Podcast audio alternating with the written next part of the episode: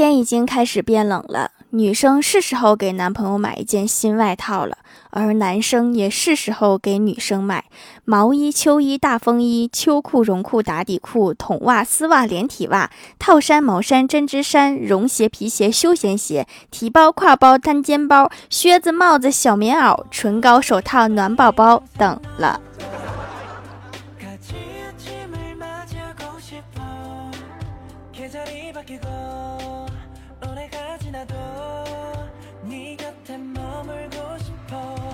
Hello，蜀山的土豆们，这里是甜萌仙侠段子秀《欢乐江湖》，我是你们萌豆萌豆的小薯条。养猫久了，它叫一声我就知道它想干嘛，想出门，想进门，饿了，渴了，猫砂盆要清理了。你们说，小喵会不会觉得我才是声控的？昨晚做梦，梦到圣诞老人。圣诞老人问我说：“圣诞节到了，你想要什么礼物呀？”我说：“这阳历年都过完了，你怎么才来呀？”圣诞老人说：“前几天阳了，最近刚转阴。”快说说你的愿望吧。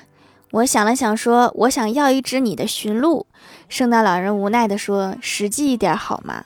我说：“那我想要一个男朋友。”圣诞老人思考了半天，也不说话。我有点着急，我说：“你倒是说个话呀！”圣诞老人说。你别催，我在想给你哪一只驯鹿。分个男朋友这么难吗？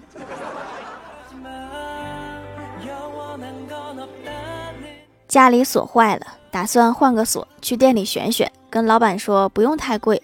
老板说装修其中之一不能省的就是锁呀，那防贼呀。我沉思片刻。不好意思的说，那价格也不能太高啊，总不能装个锁就像被偷一回似的吧？现在的高端锁是真贵呀，动不动就一万，啥锁呀？金子的呀？我屋里都没有一万。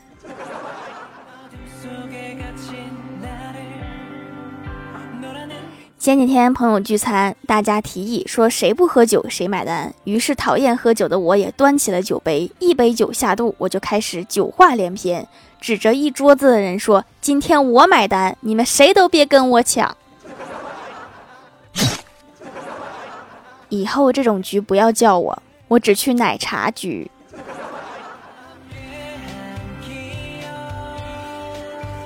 都说女人拜金，欢喜就不是那样的人。那天聚会结束时，一直苦追她数月的富二代开着玛莎拉蒂去接她，在饭店门口大庭广众之下，手捧一束鲜花，单膝跪地向她表白。欢喜当时就拒绝了，转身坐上了男朋友的电动车。后来回到家，她蒙上被子痛哭了一场，然后跟我发誓说，以后再也不喝酒了。喝酒真耽误事儿啊！大家引以为戒。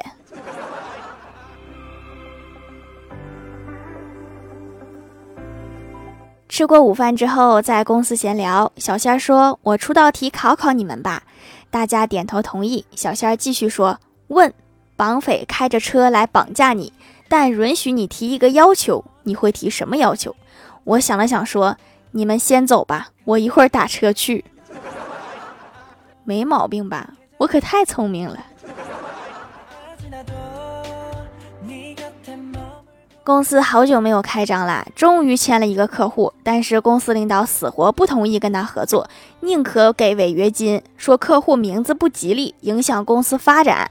我去看了一下，真是醉了。这位大哥叫程天培，这个名字真的不适合做生意啊。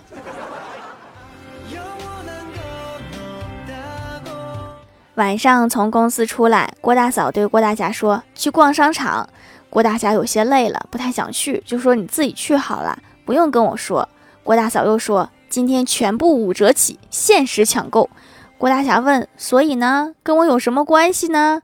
郭大嫂生气地说：“怎么不关你的事儿？我一个人拿得了那么多吗？”工具人实锤了。前几天，丈母娘到郭大侠家小住，晚上郭大嫂在厨房做饭，丈母娘偷偷给郭大侠五百块钱，对他说：“乖女婿，我女儿看得紧，给你拿点零花钱，也算私房钱吧。”郭大侠非常感动，小声的说道：“妈，我自己有私房钱。”然后郭大嫂就进来了，丈母娘得意的说：“你看看，我就说嘛，剩下的你自己处理吧。”还是太年轻，太容易感动。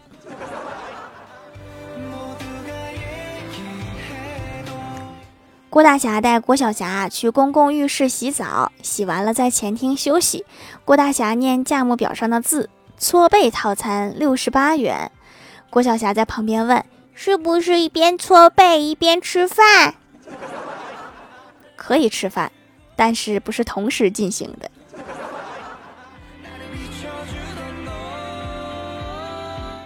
老爸和老妈出去逛街回来，老妈拿着一件衣服问我说：“闺女，你看这件衣服漂亮吧？你猜多少钱？”我说：“一看就知道很贵。”老妈问：“你从哪看出来很贵的？”我说：“从我爸的脸色上看出来很贵。”就这个脸色，肯定过千了。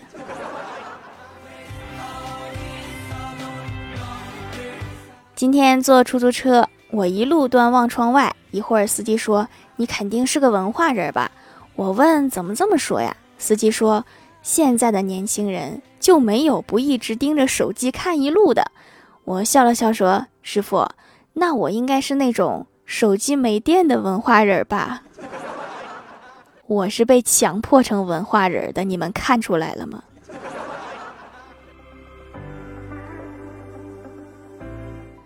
晚上，我哥和女友视频，女友要睡觉了，让我哥讲个睡前故事。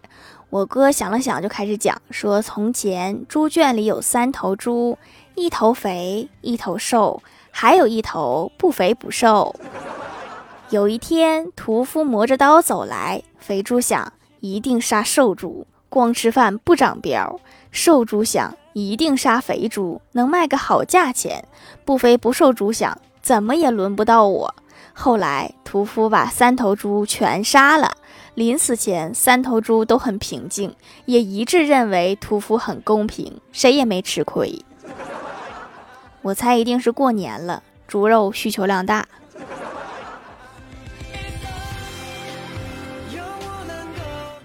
我哥拎着浴筐去洗澡的路上，碰到对门邻居一个女生，觉得应该打个招呼，可是似乎又没有什么话好说。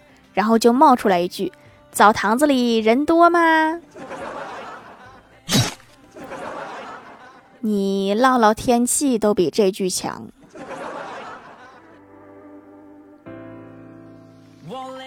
前几天跟一位警察朋友吃饭，我问他有没有遇到过那种嘴特别硬的罪犯。朋友说他们之前抓到过一个嫌疑人，被抓了之后什么都不说，只重复着一句话：“我不可能说的，我就不说。”然后一位老警察拿了一支笔给他，他就写了下来。真有骨气，说一不二。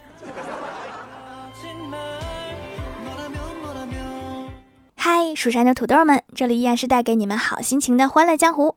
喜欢这档节目，可以给我投月票支持，点赞、评论、转发都可以给我涨工资。在节目下方留言或者参与互动话题，就有机会上节目哦。下面来分享一下听友留言。首先，第一位叫做薯条酱，别拖鞋自己人。他说，以前人求转运会去庙里拜拜，现在都是上微博、朋友圈找一条帖子转转，真是越来越不把迷信当回事儿了。来我这也行，蜀山的土豆也能许愿。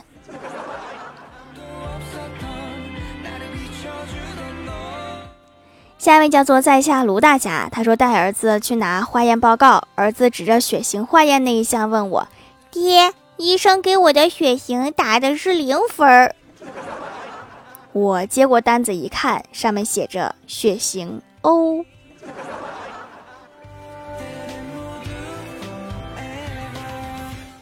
下一位叫做我是老半仙哥哥，他说提供一个段子。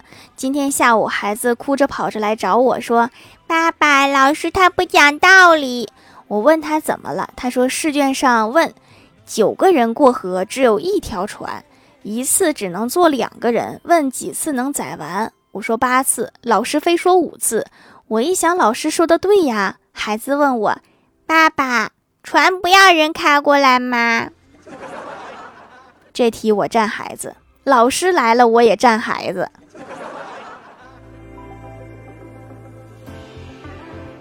下一位叫做颜如玉，凤舞雪柔。他说：“我妈有一次对我说，你觉不觉得街边的锅灶冒烟很有人间烟火气？”我说：“点着了更有烟火气。点着了之后的烟火气可能会招来火警叔叔。”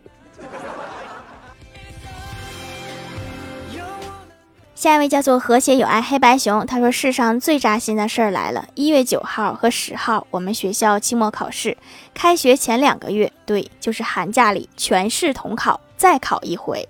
所以，我们寒假到底是该预习还是该复习呢？怎么寒假过一半还得考个试？这个考试是为了给过年添堵吗？”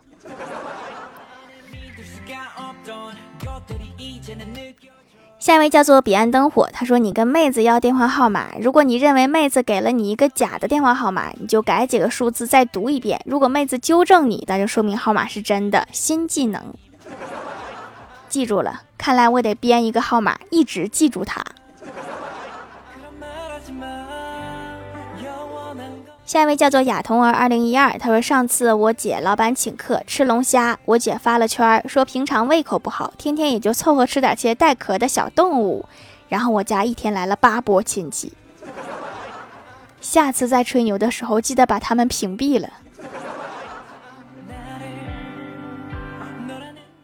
下一位叫做呆萌的马卡龙，他说盖楼条求读。有一次我读了中国古代民间故事，就奇怪这些人为什么不团结？后羿射的太阳为什么不给夸父一个？精卫填海为什么不让夸父喝？愚公移山为什么不帮精卫填海？可能因为这个故事里面没有葫芦娃，葫芦娃要是去了，他们这些事儿就都能解决了。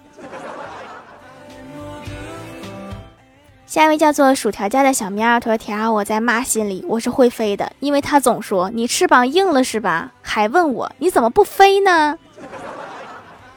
好像这样的话我妈也说过。”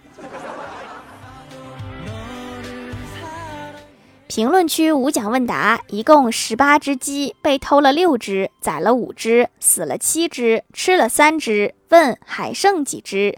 和谐有爱黑白熊说十一只，因为一共被偷了六只，宰了和吃的也被存在了六只里面，所以这六只全死了。但是之后又说死了七只，所以应该是十八减七等于十一只。我看很多人都说的是十一只哈，这个没有正确答案，但是十一只确实应该是比较靠谱的一个答案。总的来说就是我不会算，所以发上来问问大家。